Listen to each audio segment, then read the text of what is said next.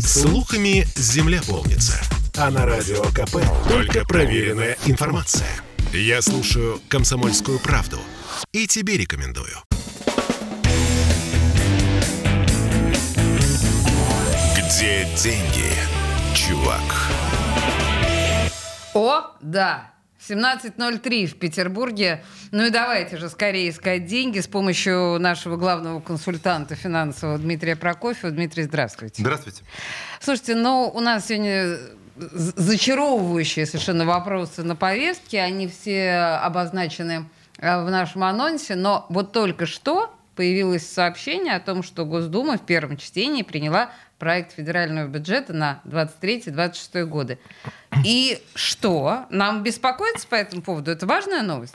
Слушайте, ну бюджет в России больше, чем бюджет. Так. Это всегда важная новость, потому что, в принципе, правительство сейчас очень активно управляет экономикой, и бюджет, в общем, он показывает и приоритеты правительства, и то, что нас ждет в ближайшие годы. А некоторые даже говорят, что в ручном режиме руководит А, экономикой. Но не в ручном режиме, я не скажу, но правительство создает очень мощные стимулы для того, чтобы экономика крутилась именно в том направлении, в котором ему нужно. Э, Ну и мы видим, что она крутится в направлении все-таки нашей мощи, так сказать. Ну, скажем так. Если до э, 2022 года э, у правительства были приоритеты, оно, что называется, накачивало экономические мускулы. То есть мы видели, что увеличение расходов э, там, правительства, оно идет по линии там, э, инвестиций в экономику. Это мы не мы не можем обсуждать, были ли они хороши или плохи, эффективны или нет. Это не видно на коротком таком горизонте. Там речь идет о сотнях миллиардов рублей. Это долгие эффекты. Но это важно было приоритеты. То есть правительство говорило, ребят, мы вот вкладываемся сюда. Теперь из вот шести, увеличения бюджета на 6 триллионов рублей, значит, расходовной части, из нее, условно говоря, на гражданский сектор предназначено менее 20%. Все остальное предназначено на выполнение задач и на увеличение объемов выпуска совершенно там, определенных видов продукции, там, ряда секторов. Что это означает? Это означает, что вот эти сектора, которые правительство накачивает деньгами, они будут предъявлять спрос на все остальные ресурсы в стране. И, соответственно, цены на эти ресурсы будут расти. Но если будут расти цены, на следующем витке это окажется уже в ценниках в магазинах. Ну, то есть мы, э, на самом деле, увеличение расходов правительства, да, вот это 6 триллиона, оплачивать э, будем мы все, да, как э, за счет налогов, как за счет вот инфляционного налога, ну и Насчет за счет- за счет инфляционного налога, давайте говорить, то есть за счет инфляции. за счет инфляции, да, ну и за счет сокращения определенного нашего потребления. Э, Можем ли мы говорить, что какие-то привычные для экономистов профессиональных статьи в бюджете сейчас явно сокращены? Про увеличение понятно, а про сокращение? А, вы знаете, здесь э, сложнее об этом сказать. Оно не увеличивается, скажем так, оно не увеличивается финансирование. Оно не сокращается, но и, но и не увеличивается, остается на прежнем уровне. Это означает, что никакого там дополнительного роста не будет, будет поддерживаться некая планка, э, на которой была достигнута. Есть, есть сокращение там по чисто социальных расходах, выплаты, да? А нет, там сокращения нет, конечно, они будут продолжать. Но то, что касается, например, э, там то, что могло бы быть потрачено на медицину, оно не будет потрачено. То есть новинок нового ничего не будет. Вот как что было, оно так останется. На этом уровне можно держаться еще достаточно долго. Поддерживать э, жизнь. Поддерживать, да, ну, у кого-то э, не, не теплящуюся. Вообще всю коллизию с бюджетом, знаете, как ее иллюстрирует такой очень старый такой анекдот еще, там, не знаю, 60-летней давности. Значит, там одно радио, не будем говорить какое, его спрашивают, будут ли деньги при коммунизме? Э, Отвечают, отвечаем, «Э, в Белграде ревизионисты считают, что будут. А В Китае, в Пекине, там догматики считают, что не будут. В Москве товарищи подходят к этому вопросу диалектически. У кого будут, у кого нет.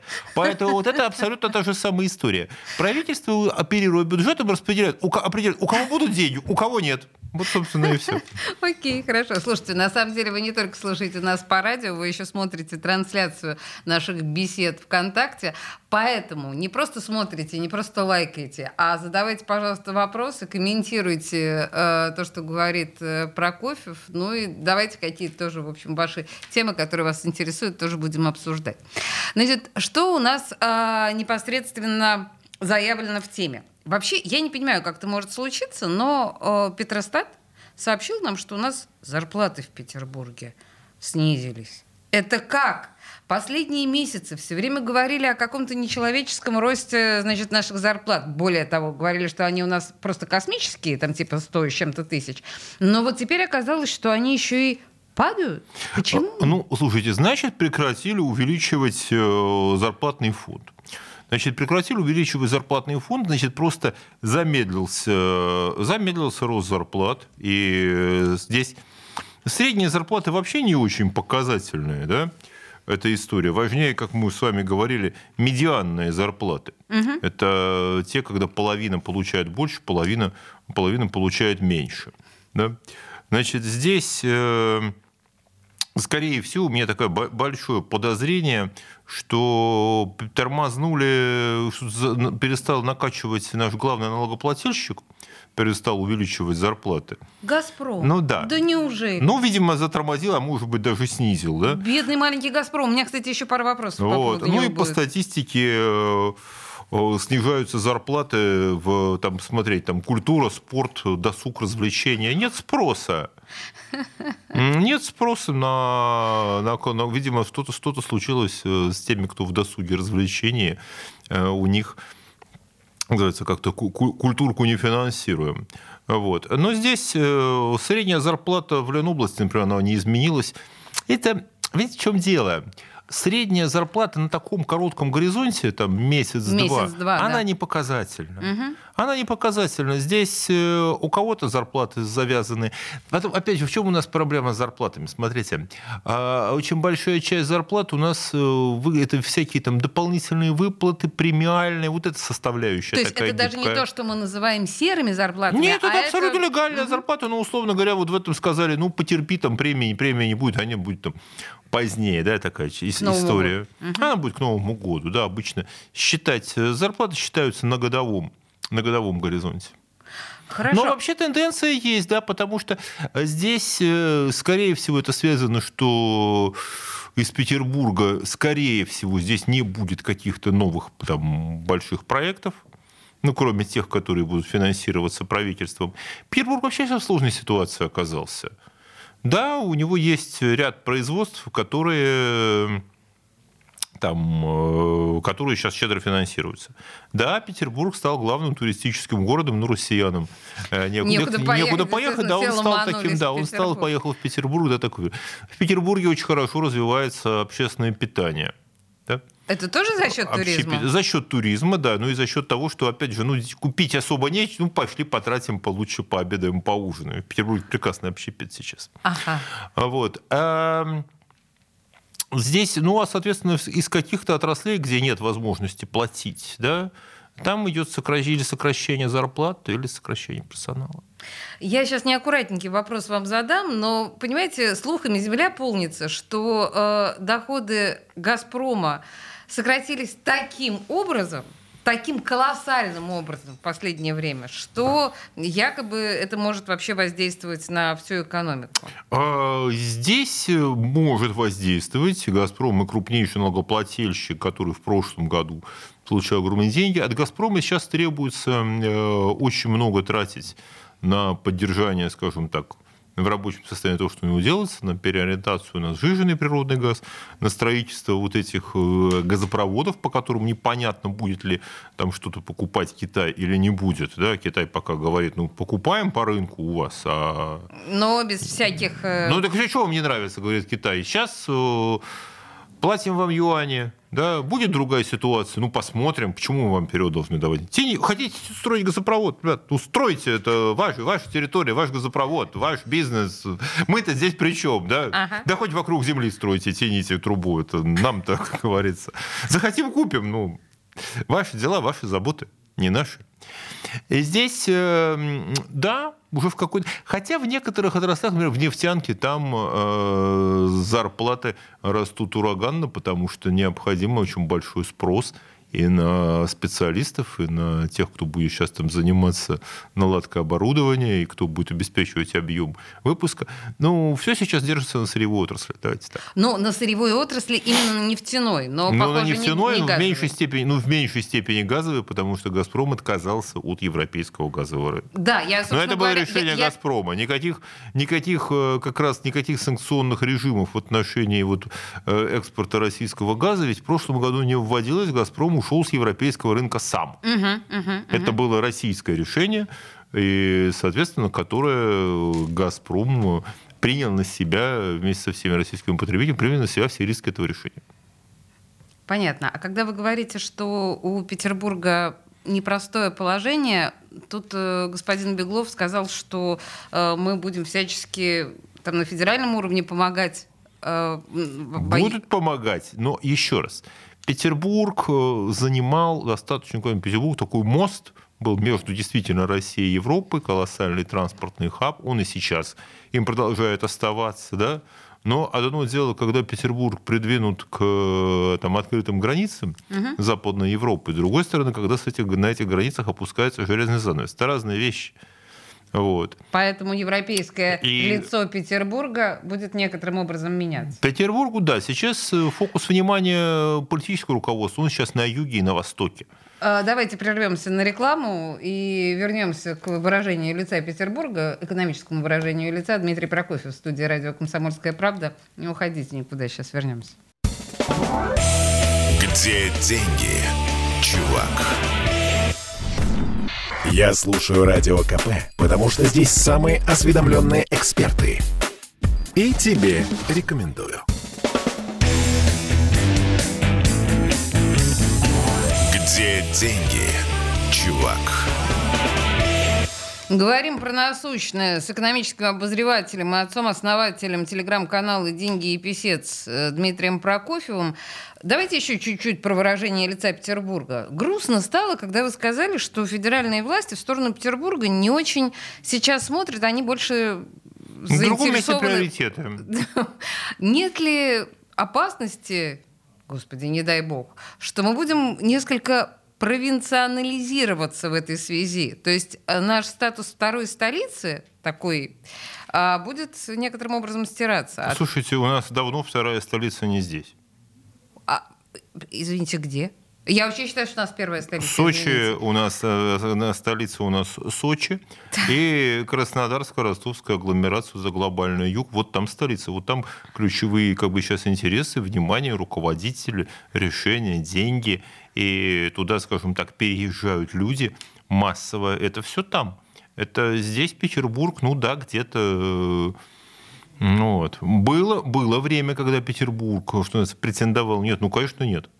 Давайте не будем да, смотреть правде в лицо. Ну, достаточно давно. Опустил меня на нас, землю Прокофьев. Нет, э, Петербург может претендовать на статус э, там Соответственно, там, пускай будет культурной столицей, хотя сейчас в Москве идет, бурлит в основном культурная жизнь. Скажем так, Петербург, да, это 7-миллионный город, 7-миллионная агломерация. Угу. Главный э, наш плюс Петербурга, и то, что вот его уникальное положение в России, такого, наверное, нет, что это город, который входит вот э, в такой в пояс глобальных городов на морском побережье. Вот это такой реальный вот город, город на море. Все большие, в мире большие города такие, глобальные города, это все города, которые тесно связаны вот с мировым океаном, с морем. Э, вот Петербург. А, скажем так, политическое руководство это в Москве или на юге. И там же основные решения, деньги, ситуация и внимание. Понимаете, просто, ну ведь долго же была действительно м, идея переселить какое-то количество даже ветвей власти в Петербург, то есть некоторым ну образом. Ну и что здесь заветы? Статус... Ну и что здесь? Столичный статус определяется не тем, э, какие тут формальные ветви власти, а где распределяются, э, где распределяется федеральный бюджет. Вот uh само по себе перенос э, каких-то инстанций, он ничего не решает. Где сидит человек, который принимает решение, что называется, по деньгам? В этом отношении, да, э, Россия централизов... гиперцентрализованная страна, в которой решения принимаются все в одном месте.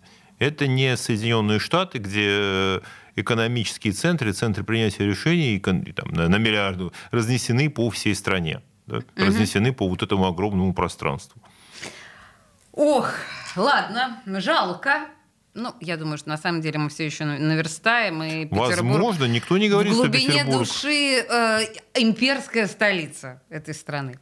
Э, скажите мне, пожалуйста, Дмитрий, если возвращаться, ну, собственно говоря, к нашим непосредственно карманам, мы уже с вами проговорили, что в Петербурге ну, Петростат, по крайней мере, признал, что зарплаты э, несколько понизились второй месяц подряд, а инфляция это, тем не менее, растет. Растет. И как бы вы, э, ну, у вас какие цифры? Вот вы себе представляете инфляцию объективно?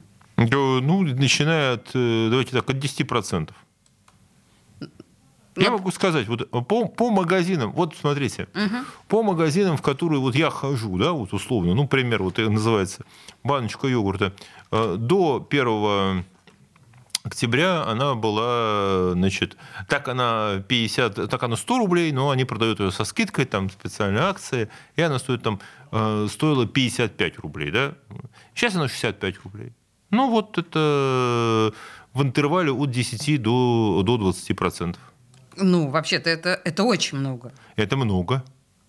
А, отдельная история – это цены там, на мясо, на курицу. А, вот тут Президенту из курятника докладывали, что курица подорожала. Так она и будет дорожать. Вот все. Я Еще не раз. понимаю, почему. А... Но курятина, это же вообще, это же самое простое. Э, я понимаю, почему можно... А вы знаете, где у нас главный центр производства курятины? Где? Белгород. А. Да. Да. Э, и вот э, все, еще раз, то, что сейчас нынешняя инфляция, да, которая сейчас происходит, она производная от тех решений правительства, которые были приняты э, там, в прошлом году, скажем так. Uh-huh, uh-huh. Вот. И мы сейчас просто вот это вот докатывается. У нас идут, накапливаются э, там, то, что называется межотраслевыми дисбалансами. Э, все больше средств, ресурсов уходит в одно место, и все, чем меньше остается его на другое. На эту же точно, скажем так, эм, на эти, между этих же стульев э, сел в свое время Советский Союз. Несмотря на все решения, там, которые... Ну, что вы думаете, Советский Союз не возмущал ли с Политбюро, что у нас там дефицит, не могут, потому что в Москву людей за колбасой и так далее? Да что вы, на, на каждом, на каждом, там, не знаю, там, на каждом политбюро там, Брежнев стучал кулаком по столу, условно говоря, требовал, ну когда же вы наладите выпуск, там, дефицит и все. А говорит, хорошо, отлично, наладим. А куда мы денем вот эти все там заводы, весь этот уральский там промышленный комплекс, который там производит металл? Говорит, а это мы куда денем? А вот он съедает все ресурсы, на, там, на курицу, на колбасу не остается. Если вы хотите продавать его по фиксированным ценам, давайте повышать цены. Э, только так. Или дефицит, или рост цен. Потому что ресурсы э, так, забрали, э, забрали совершенно определенные сектора экономики. Все. Вообще, это любопытная формула или дефицит, или рост цен. Это, Про... это, это, это две стороны одной монеты, как выражался там один наш вице-премьер, он говорил, у монеты две стороны. Кто-то получил много денег, а кто-то все потерял и даже умер. Да, такая ядовитая, конечно, была шутка. Но, она прозвучала, да. Кстати, на форуме в Давосе. Ну, а давно, так давно это было, лет, когда еще на форумы в Давос ездили. Если мы говорим об особенностях российской инфляции, или это касается, может быть, даже э, любой инфляции, э, делает богатых богаче, а бедных беднее? Она делает бедных беднее, да. Богатых богаче не всегда. Но э... богатые просто легче ее переносят, потому что э, у богатых э, условно расходы на их вот на питание, где больше всего мы чувствуем эту инфляцию? Продукты питания. Ну самая mm-hmm. такая болезненная, потому что каждый день покупаем. Но для богатых э, там эти расходы на еду у них составляют в общей структуре их расходов ничтожную долю. А в России вообще они большие, мы порядка 40% тратим на еду угу. от То того, есть... что зарабатываем. Ну, то есть в любом... Понимаете, это я на самом деле подвожу к э, той теме, что у нас э, планируется... Значит, налог на богатых, вот, да, наш анонс с вами звучит так. Принесет бюджету 570 миллиардов в ближайшие три года. Много это или мало? И вообще, э, как должен строиться налог как должны платить налоги богатые люди? Слушайте, с налогами на богатых людей, смотрите, у нас, э, ну что такое, э, у нас богатый человек, который платит там, не 13%, а 15% подоходного налога. Это человек, который получает значит, 5 миллионов в год. Да? Ну. Что такое 5 миллионов в год? Это 50 тысяч долларов в год. Ну так. Это по мировым меркам, это, ну, для Америки это средняя... Вообще копейки. Это, ну, не копейки, но это сред... совсем, совсем средние, средние деньги и ничего особенного не представляющие из да. себя, да? Угу. Такой, ну, как раз средний уровень жизни. Вот. Тут богатство-то очень сомнительное. И пять, ну да, это, это люди, которые сейчас работают в крупных, э, крупных компаниях.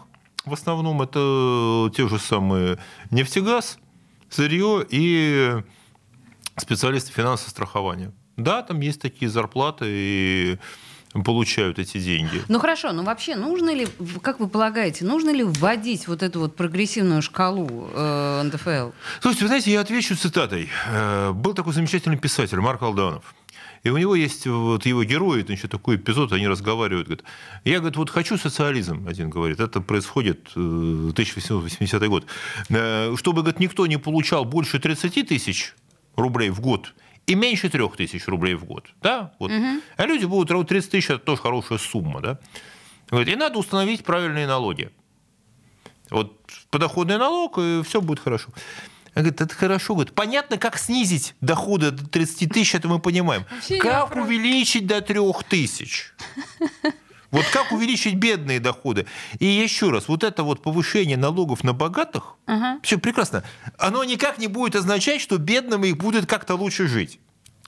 Ну, в принципе, никак. Эти налоги идут на... Это местные городские там налоги, там, где у нас богатые в первую очередь. Это регионы, это Москва в первую очередь, это наши нефтяные столицы, это, да, части Петербург. Ну, Местные бюджеты получат эти деньги. Да? Бедным от этого, ну, никак, вот их благосостояние не повысится вообще никак. Ладно, хорошо. Даже если мы не считаем, что мы должны каким-то образом, то есть, или что мы можем повлиять каким-то образом на благосостояние бедных людей, но просто это хоть чуть-чуть бы заполнило бюджет, который в противном случае заполняется из других статей. Например, за счет повышения, там, за, за счет той же инфляции. Слушайте, они планируют собрать 570 э, миллиардов, да? Да, да. Значит, ну, разделите на, разделите на 100. Это 500, это сколько получается? 50 миллионов долларов? Вообще опять нет. 500, нет, 5, 5, 5 миллионов долларов. 6. Ну, сейчас мы посчитаем. На самом деле сейчас новости на нас наступят. Мы э, мучительно будем считать mm, да. с Дмитрием Прокофьевым, да. сколько богатый. Не знаю, мне очень хочется, мне прям ужасно хочется обложить богатых большими налогами, чем плачу я. Вот прям хочется, очевидно. Это вопрос желания получить больше из богатых, не вопрос того, что нам будет лучше. Дмитрий Прокофьев в студии «Радио Комсомольская правда». Буквально через 4 минуты после новостей он продолжит нас консультировать о том, где же все-таки деньги, наши, ваши и все остальные. Ну и поговорим, на самом деле, про реальные налоги, налоги на вклады, например, которые, может быть, были. Где деньги, чувак? Слухами земля полнится. А на радио КП только проверенная информация. Я слушаю «Комсомольскую правду» и тебе рекомендую.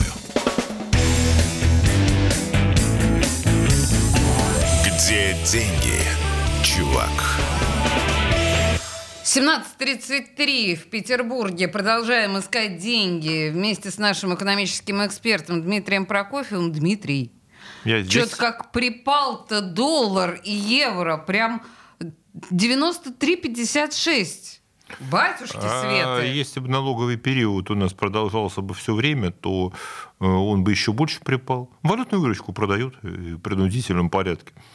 Экспортеры продают валютную выручку. Это когда им было велено, да? И э, сейчас они все время, сейчас просто, да, сейчас надо рассчитать, они платят, платят сейчас налоги. Угу. Налоговый, Налоговый период. период, да. Нет, ну слушайте, подождите, у нас есть такое, в общем, золотое правило, что ближе к Новому году доллар подрастает.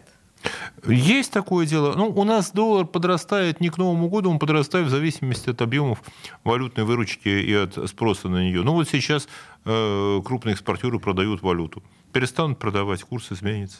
Потом властям сейчас очень принципиально, что в ближайшие полгода курс э, держался на таком как бы приемлемом уровне, э, потому что и так уже сейчас прошлое повышение э, вот, курса доллара, оно уже пошло в цены, не сомневайтесь. Угу оно уже пошло в цены, мы уже начали его чувствовать.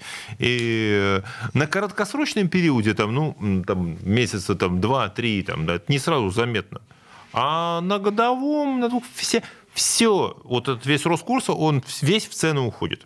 Хорошо, но мы же понимаем, что в принципе, а, я сейчас на очень примитивном языке, естественно, дилетантском задам этот вопрос, вы можете это переформулировать. Но мы, мы же понимаем, что э, большой курс доллара выгоден э, российскому правительству, потому что, ну, и Путин об этом говорил неоднократно. Вы знаете, это выгодно также можно говорить, что, да, как в сравнении это найти, что э, вот Отлично. Угу. Это можно сказать, что если ты съешь торт, вот большой целиком съешь торт, то ты насытишься быстрее, да, если ты будешь обедать одними тортами, ты будешь быстро насыщаться. Но у тебя будут другие болезни, да, у тебя будет там, расстройство пищеварения, там, диабет, диабет, плохой сахар, да. Хотя можно питаться одними тортами, они питательные и вкусные, да, то есть, в принципе, mm-hmm. ничего не мешают. Но будет здоровье. То же самое, высокий курс для бюджета это все равно, что вот питаться одними тортами. Да, в чисто бухгалтерском плане ага. на коротком периоде бюджет получает формально больше больше рублей, да? Угу, угу. Но э, через год у него, значит, надо будет компенсировать рост цен там, тем же самым пенсионерам, да, те же выплаты повышать. Люди будут говорить, а вот у нас инфляция, надо будет повышать ставку для того, чтобы повышать ставку Центрального банка, чтобы сократить объем выдачи кредитов. Но это лекарство с э, сильными побочными последствиями. Да, достаточно образно вы объяснили. Теперь ну, потому что так и есть. Нет, говорят, понятно. да, что, что бюджету выгодно, но это чисто такая бухгалтерская история. Угу. На короткий момент, да, вот формально бюджет быстрее сведется без дефицита, если будет несколько... Но это будут другие рубли. Еще раз, вот эти вот дешевые рубли это, это другие рубли. Потом все равно придется пересчитывать новый бюджет уже с поправкой на то, что предыдущий мы закрывали более дешевыми рублями. Поговорим еще немножко о пополняемости бюджета э, нашего, да, о способах, способах, скажем так, которые находит э, наше руководство страны. Вот а, говорят о том, что, возможно, мы будем платить налоги на вклады. Это если у кого больше 130 тысяч э, получил процентов по вкладам. Это, то есть какие должны быть вклады, если 130 тысяч за год? Да. Так это не так много. Ну, ну как? Ну немного. подождите, если человек получил 130 тысяч, э, ну, по, на, по, процент, я правильно да, понимаю? Да. Доход. Да, процентный доход по вкладам. А, а раньше так было? Это новая, это новая инициатива, новая идея. Раньше, ну, смотрите, допустим, у вас 5 э, вклад, там, допустим, ну, там 7%, да? Угу, угу. Под 7%. Значит, вы с миллиона получили 70 тысяч процентов в год. Угу, там угу. с двух миллионов, миллионов, двух я миллионов 140, 140 да. да. И вот вы тогда заплатили налог. Ну, налог там, наверное, небольшой. Нет, небольшой, нет. небольшой. А, ну, так... То есть 2 миллиона, нет. То есть по этому правительство поводу собирает, не стоит. Понимаете, правительство собирает так вот по копеечке. По... Ну, в принципе, так это и работает. Угу. Потому что если повысить резко, да, вот всем сказать, что, ну, смотрите, могли бы сказать, например, совершенно так. Вот представьте себе ситуацию там гипотетическую, что приходят к людям и говорят, вот такое дело. Правительству нужны деньги на финансирование определенных секторов промышленности. У вас была зарплата сколько? 60 тысяч? Угу. Ну, отлично, теперь она будет 40, а 20 тысяч мы у вас забираем. Это одно. А другое дело, когда правительство говорит, нет, мы ничего ни у кого не забираем, но просто потихонечку все товары станут дороже. Угу, угу. А потихонечку вот тут со вкладов, потихонечку вот здесь. На макроэкономическом уровне это то же самое, что если бы пришли и взяли бы эти деньги. Просто это сделано в более, скажем так, такой мягкой форме. В деликатной. Да, более в деликатной форме. Все это повышение налогов. Никакого сдерживающего механизма. Понимаете, в чем дело? Ну да, есть э, такое представление у экономистов, есть так называемая там кривая Лафера, которая показывает, что начиная с определенного уровня налогообложения, да, люди просто не будут платить налоги. Ну, вот проще не платить. Нет смысла работать, если все у тебя отбирают. Поэтому так экспериментальным путем находится уровень налогообложения. У нас правительство считает, что такого ограничения у него нет. Вот будем брать, сколько можем, столько и сколько можем, столько и возьмем. Вы меня простите, пожалуйста, да. но в каких-нибудь скандинавских странах налоги могут быть там достигать э, больше половины всего дохода.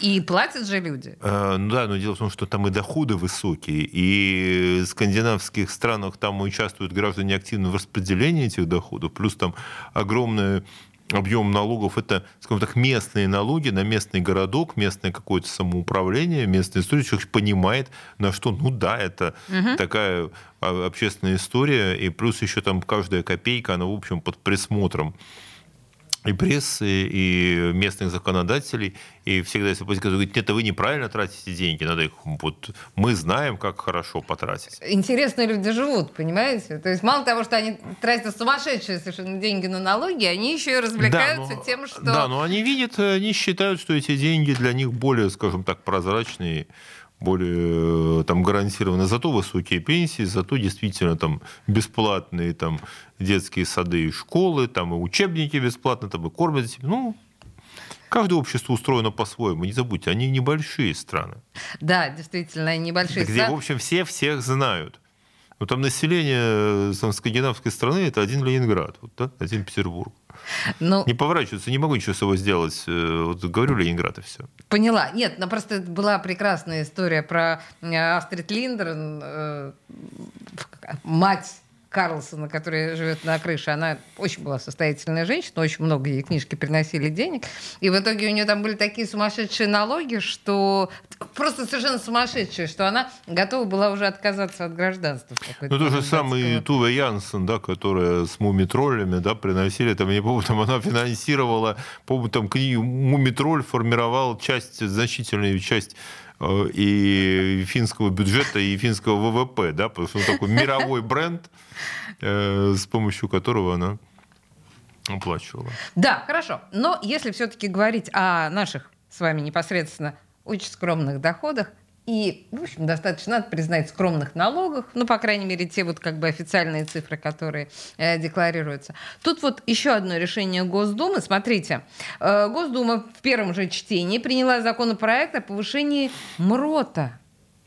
МРОТ нам опять повысили до 19 тысяч 242 рублей. Ну, не радость ли? Слушайте. 18% роста с половиной. Смотрите, МРОТ – это чисто фискальный показатель в России.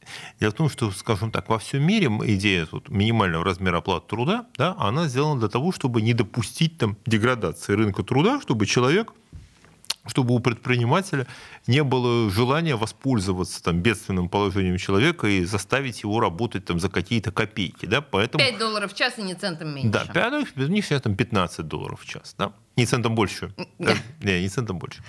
Здесь эта история фискальная.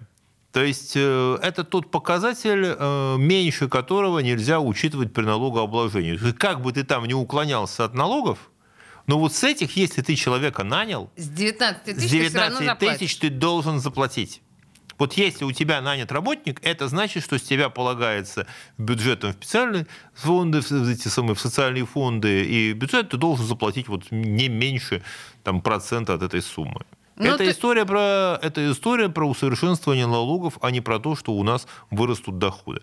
Вырастут доходы у тех, кто у кого зарплата привязана к МРОД, но опять же эти доходы... А, они... например, как это бывает? Расскажите. Слушайте, ну у кого э, зарплата в тех же самых бюджетных организациях, да, она исчисляется в, в скольких там МРОД. Штрафы в МРОД. Штрафы в МРОД, штрафы, это штрафы МРОД. вырастут. Штрафы вырастут, да. Вообще на штрафах тоже э, делается большая ставка. У нас повсюду идет повышение штрафов. И бюджет собирает. Ну, смотрите, сколько пособирал, например, городской бюджет, там появится эта статистика на штрафах за парковку. А, ну, кстати Чем говоря, да. да. Это вполне такие как бы штрафы.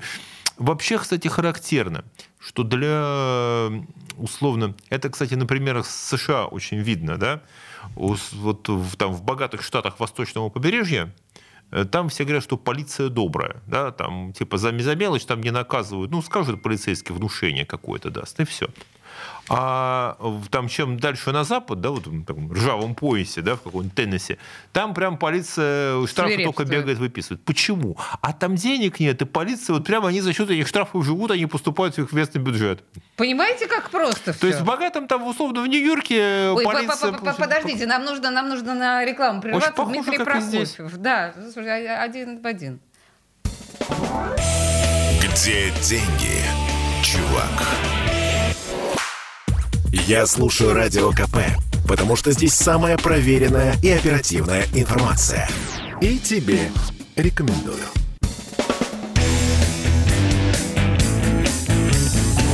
Где деньги, чувак? 17.46 в Петербурге. Дмитрий Прокофьев, отец-основатель телеграм-канала «Деньги и писец» и наш экономический эксперт, продолжает э, отвечать на мои, в общем, совершенно наивные детские вопросы про Прекрасные деньги. вопросы. А, но так или иначе, все, самое интересное, что вы хотели знать про деньги, но стеснялись спросить, это здесь, это непосредственно у, у Прокофьева. Что, скажите, мне происходит? Вот у меня сейчас открыт сайт э, коммерсанта, потеряла сейчас эту э, информацию, но э, э, коммерсант говорит о том, что продажи недвижимости в минувшие месяцы бухнулись на 20%. Я сейчас потеряла это, мне, мне не, не открыть. А что происходит? Это же вообще, это же жесть, 20%. Надо смотреть, э, что там написал об этом коммерсант, но сейчас э, называется рынок недвижимости, там ну, такая разрывается он. С одной стороны, э, все похватали кредиты, пока еще не давали, причем ну, А, банки простите, продолжали вот, выдавать. вот так, вот. Да. Спрос на жилье в новостройках за месяц упал на 20%. Ну, Вот. слишком дорого. Ага. Ну, потому что все понахватали кредиты, цены высокие, купить тяжело новостройку, поэтому народ, э, ну, в общем, подвис немножко с этими деньгами. И а, Ну, это... вот плюс еще смотрите, какой был момент. С одной стороны, схватали кредиты, кто мог платил, а минус 20% спроса – это те, кто хотел кредит, но его не получил. Потому что когда началось за последние два месяца, да? А, ну, это в августе, когда подняли, подняли ставку, банки стали отказывать, э, банки стали отказывать в кредитах. Банки стали отказывать в кредитах. А, и вот мы увидели и мы, это- и мы это увидели, да. Причем же какая была история? На ипоте- ипотеку тебе дают, но тебе нужно откуда-то взять э, первый взнос. А первый взнос масса людей брала условно там, же, например, там в семье то один человек берет потребительский кредит, там, на, на- ну, на кредит вообще, да, и им закрывает первый взнос дорогим кредитом. Ну, а дальше они получают ипотеку и остальную как бы сумму. И, видимо, перестали давать э, вот эти вот кредиты на просто так, и, соответственно, тут же снизился спрос на новостройки. Ну, по такой схеме, по если у тебя совсем нет денег, да, то тебе все-таки какой-то первый взнос за ипотеку тебе нужно где-то эти деньги взять. Да. Как-то их показать, предъявить откуда-то. Значит, вот, пожалуйста, был выход, э, оформляешь такой кредит под высокий процент, да, а дальше вносишь, ну, и тебе дают ипотеку на остальное. Поговаривают, что ключевую ставку снова повысят. Повысят. Да ладно. Ну, общий консенсус аналитиков, что повысят. Центральный банк тоже дает понять, что повысят. И подождите, ну, я опять же, вот извините, мой э, дилетантский мозг, не, если еще говорили же, что ненадолго повышается ключевая ставка, вот когда она была повышена там в какой-то момент. Ведь это же значит, что население не будет брать кредитов, оно не будет покупать. Да никого это не интересует. Смотрите, вот у нас, э, представьте себе, да, Ну. что вот наша экономика – это автомобиль. В нем два водителя – правительство и центральный банк. Два У прави- водителя. Да, у правительства есть педаль газа и есть руль. И у центрального банка у него нет руля, но у него есть тормоз. И что происходит? Правительство давит на газ, это оно значит, финансирует, да, и поворачивает руль. То есть она направляет финансы в определенную сторону экономики, да, угу, угу. машину заносит. Я в начале передачи мы вот об этом буквально говорили, да, потому что в других секторах, значит, ресурсов не хватает, растет инфляция. И э, центральный банк, ну, все берут кредиты, потому что денег нет. Туда же, вот если мы говорим про ипотеку, такой типичный вариант. Угу. Вот человек вписался в ипотеку, да, прекрасно, он платит ок, но цены растут, и у него зарплата, да, ипотеку гасить надо кровь из носу, у нас люди за нее платят, боятся без квартиры остаться а на остальное ему уже тупо не хватает денег. Он идет в кредит, угу. он, идет, он берет потребительский кредит, накапливает эти кредиты, да, потому что, ну вот, разрыв. И э, Центральный банк что делает? Э, Центральный банк говорит, ну, ребят, что-то вы машину заносите, цены поднялись, угу. да, он нажимает на тормоз, повышая ставку. Ну или там рвет тормоз, повышая ставку, ага, вот так можно ага. сказать. Вот, чтобы экономика не сорвалась, э, не сорвалась, штопор не сорвалась гиперинфляцию. Так, да. Это... Центральный банк э, компенсирует, еще раз, Центральный банк повышением ключевой ставки пытается, насколько возможно, компенсировать результаты решений, принятых э, правительством. Вот та самая как мы говорим, структурная трансформация экономики, это вот машина, которая вот так вот у нас едет. Э, вот представили себе каждый в ситуации, да, что у одного есть только газ и руль, которым он несется, да, а второй пытается нажать на педали и его притормозить, чтобы не слететь с дороги. Да, этот механизм... Да, можно сказать, у мужа руль и газ, а у жены это педали тормоза. Этот механизм, да, примерно понятно, жестко понятен. А подождите, а что тогда будет действительно, ну вот в дальнейшем там с тем же самым рынком новостроек? Вот что может... Если э, у людей все меньше и меньше возможности покупать квартиры. Что это все стоять будет построенное? Значит, нет, ну как? будут какие-то только останутся субсидируемые кредиты. Слушайте, ну будет как в странах, ну, типа в странах третьего мира есть такая практика, что потребительских кредитов не дают никаких вообще. Да, ну, есть ну, такая нет, ну, практика? ну, 100%, ну, да, по 100% годовых, условно говоря, ростовщики. Нет, угу. ростовщики всегда дадут, ну, я, да, я утрирую. Даются только те кредиты, которые как-то субсидируются правительством. Угу, угу. То есть правительство говорит, ну, вот нам интересна стройка, мы субсидируем это, хорошо, мы принимаем на себя часть рисков по этому кредиту. Угу. Давайте. Вот. То же самое. А Советский Союз в этом смысле. Э, в Советском Союзе не было кредитов ни на что, да, ну, то есть взять в кредит, но там в 40-е годы, ну, например, в 40-е годы были, суды были кредиты на жилищное строительство, на это могли дать. Угу. Вот на, э, причем давали как бы людям, там была там, процедура, ну, в общем, получить деньги на то, чтобы ты там в долг что-то построил, потом, появился кредит, потом появились товары в кредит там, в 70-е годы, там телевизор можно было брать в кредит, там можно было какие-то платить, да, ну, стоили очень дорого, была вот эта кредитная история. Ну, То есть правительство здесь это поддерживало. А вот машину в кредит было нельзя в СССР. Нелогично. Потому что очереди стояли за машинами. А, потому что было мало машин, дефицит Потому что было мало машин, и люди машин. готовы были за, за... Условно, человек, кто-то, получив там эту машину, да, угу. он мог э, продать ее тут же. Да, понимаю. На, вы, выехав из салона. А, слушайте, ну и вот в продолжение, собственно говоря, нашей темы, сообщение, которое, что-то, мне кажется, мы сегодня в «Накипели» будем обсуждать, я не уверена, но если Дима Делинский одобрит, так мы это и сделаем. За два года в Петербурге почти вдвое выросла доля горожан, которым не хватает де- денег на основные нужды. Смотрите, оказывается, вот не хватало денег на основные нужды в 2021 году 24% угу. граждан. Сейчас 43% таких. Это Понимаете? опрос HeadHunter. Да, да, да, это опрос да. HeadHunter, это тоже видел я эти цифры детализированные. Э, смотрите там, как интересно. Э, значит, э, Здесь, во-первых, поправка на аудиторию. Это сервис по поиску работы, но это сервис по поиску работы для не очень бедных людей, для хороших специалистов. А в чем проблема с такого рода опросами? Ага. Потому что получается у нас, например, вот у нас есть опрос HeadHunter, люди говорят, не хватает денег до зарплаты. Ага. Причем двукратный рост. Было да. с 20% стало 40%, это много. Те же самые люди отвечают, например, фонду общественного мнения, что их текущее, например, что живут они нормально, их положение никак не ухудшилось. Вот доля людей, которые отвечают, и это опросы ФОМ, ФОМ это те, на которые опирается Центральный банк, кстати. Они не для себя их делают, их заказчик Центральный банк. Угу. И они отвечают, там люди отвечают, да, все нормально. Ну, то есть люди, кому плохо, да, ну, их там доля колеблется. Тех, кому хорошо, доля колеблется. Хотя ну, нормально их абсолютно большинство. Опросы в целом показывают, показывает, что люди полностью одобряют, э, там, за малым исключением, текущую экономическую политику правительства и полностью доверяют его руководству. Ребят, как, какой вывод из этого мы должны сделать? Ну, во-первых, первый вывод э, такой, что политика правительства по перераспределению ресурсов из потребления в производство, она работает. Именно поэтому людям не хватает денег. Угу. И здесь правительство говорит, ну, если бы оно так говорило, оно могло бы сказать, так, нету денег, берешь кредит, вариант. Идешь туда, где мы тебе платим, пожалуйста, есть отрасли, где правительство щедро платит, и мы там тебя ждем, или ты сокращаешь запросы на, там, значит, ты меньше покупаешь. В общем, правительство устраивает и то, и другое, и третье. Угу. Ну, повышать производительность, скажут, работы, и выполнять две нормы. Будут тебе две зарплаты. Ну, это трудно. А, ну, это не наша проблема идей заработать э, возможность себе предоставляется.